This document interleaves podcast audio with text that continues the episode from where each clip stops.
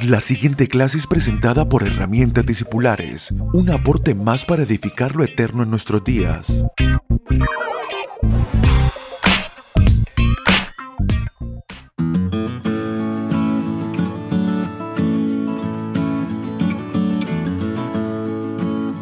Saludos amados, bienvenidos a nuestra clase número 44 de herramientas discipulares y en este pequeño módulo hemos tomado el tiempo para hablar acerca del Evangelio. En la clase anterior hablábamos acerca de la importancia de entender de que el Evangelio no pertenece a los sistemas filosóficos, no se amolda a las maneras de pensar o a los conceptos escritos, sino que el Evangelio pertenece a los sistemas vivos. Cristo es el Evangelio, Él es él está vivo, Él no se, el Evangelio como la, la, semilla, la semilla que se siembra en nuestro espíritu, nunca se conformará a los conceptos. Claro que el Evangelio nos permite acceder a principios, a proverbios, a pensamientos. Los apóstoles dan un, énfasis muy, muy eh, eh, especial acerca de la importancia de tener entendimiento, de tener una renovación en el espíritu de la mente. La mente es un, es un asunto importante en la transformación y en nuestra madurez espiritual. Sí, claro que sí, pero debemos saber de qué categoría, a qué categoría pertenece el Evangelio. El Evangelio pertenece a aquellos sistemas que están vivos y mucho más que cualquier otro sistema vivo que, pudiéramos observar en la naturaleza. Esto está mucho más vivo que cualquier otra cosa viva que usted conozca. Primera de Pedro capítulo 1 verso 12 dice, a estos, hablando de los profetas, se les reveló que no para sí mismos, sino para nosotros, administraban las cosas que ahora os son anunciadas por los que han predicado el Evangelio por el Espíritu Santo enviado del cielo, cosas las cuales anhelan mirar los ángeles. Mire qué interesante que es lo que el apóstol Pedro está diciendo. Él, él está diciendo que hubo personas anunciaron y que predicaron el Evangelio. Pero va a decir que estas personas que lo hicieron no lo hicieron por sí mismos, sino por el Espíritu Santo. Porque la tarea de transmitir a nosotros el Evangelio por la grandeza de este Evangelio y por la calidad de este Evangelio es la tarea pertenece al Espíritu Santo. Y de hecho a los profetas se les reveló que administraban cosas. ¿Qué cosas administraban? Profecías, administraban palabras, administraban ley, administraban conceptos, principios acerca de Dios, pero ellos nunca podían acceder a un aspecto de ese Evangelio, el cual ellos mismos anunciaban, que era la parte viva del Evangelio para nosotros estaba siendo reservada la parte viva. Y, va a decir cosas las cuales anhelan mirar los ángeles. No dice cosas que los, los, ángeles anhelan oír, porque usted puede oír la predicación del Evangelio, pero las cosas que se viven, las cuales los ángeles anhelan mirar, anhelan mirar, no anhelan oír, anhelan mirar, que es los resultados vivos del Evangelio en nosotros. Primera de Corintios capítulo 2, verso 13 dice,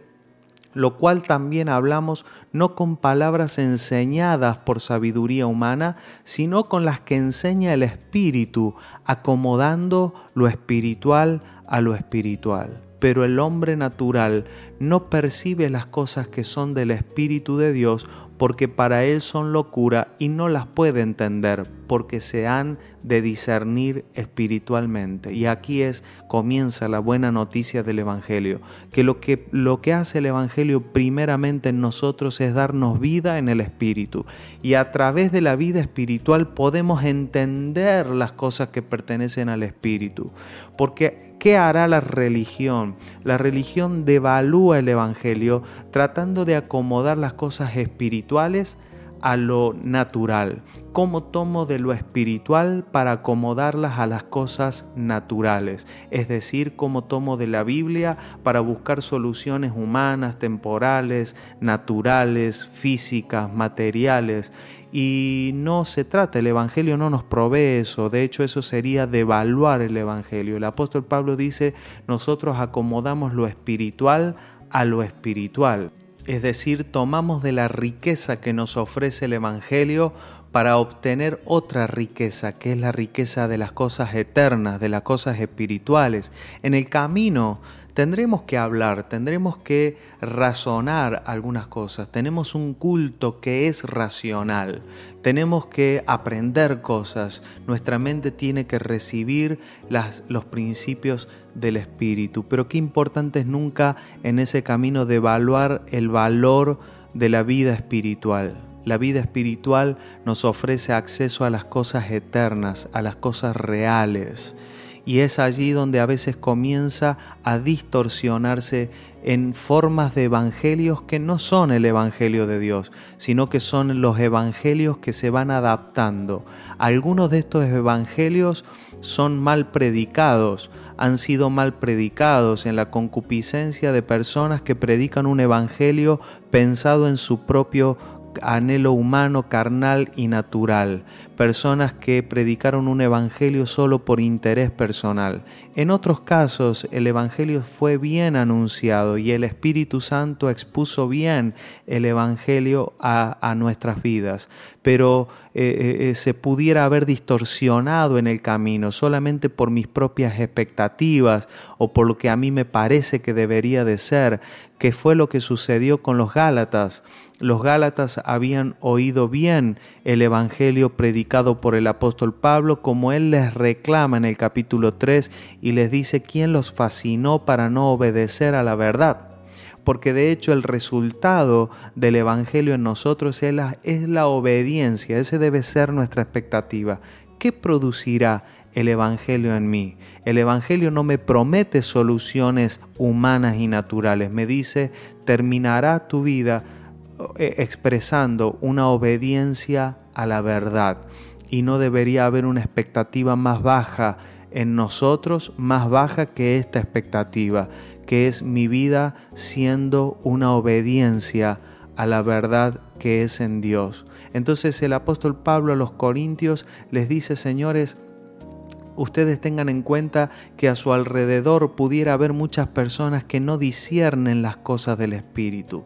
Más bien para las personas naturales, para el hombre natural, son locuras las cosas del Espíritu. ¿Cómo? ¿Cómo creer a algo que no está diseñado para mi propio beneficio?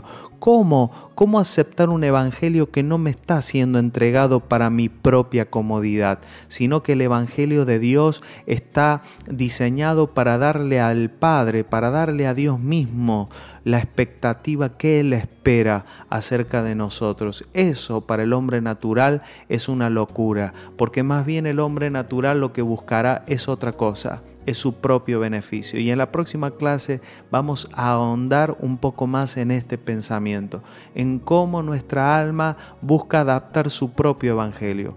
Pero basta para esta clase generar un hambre, un anhelo, decir, Señor, esta es mi oración, es la oración que yo creo que el Padre espera de esta generación. yo quiero conocer tu evangelio así como tú lo diseñaste. Yo quiero la parte viva de este Evangelio. Yo anhelo que por tu Espíritu me sea anunciado y debo decirles que si creemos que el Evangelio está vivo, si creemos que el Evangelio pertenece a las cosas vivas y no a las cosas filosóficas, usted verá que las cosas filosóficas tienen un fin y se agotan, se agotan en un libro, se agotan en conceptos, se agotan en explicaciones, pero las cosas vivas nunca se agotan. Por lo tanto, al Evangelio que está vivo lo necesitaré todos los días de mi vida y nunca se agotará el entender más y más acerca del Evangelio. Por lo tanto, todos los días de nuestras vidas nos levantamos y les pedimos al Padre, despiértame. Padre, abre mis ojos. Padre, que hoy pueda ver más acerca de tu Evangelio. Abre mis ojos para que yo pueda comer que hoy pueda alimentarme no de las mentiras, de las huecas filosofías humanas, que hoy pueda despojarme de todo pensamiento altivo que no me está llevando al conocimiento de Cristo, que no me está llevando a vivir este Evangelio en toda su plenitud, para que podamos expresar el fruto que Él espera de nosotros. Un fuerte abrazo y hasta nuestra próxima clase. Chau, chau.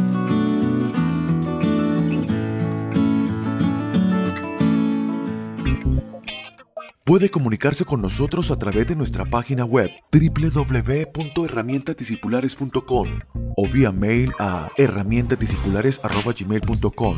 Síganos a través de las redes sociales en YouTube, Facebook e Instagram como arroba Abel Gracias por estar aquí.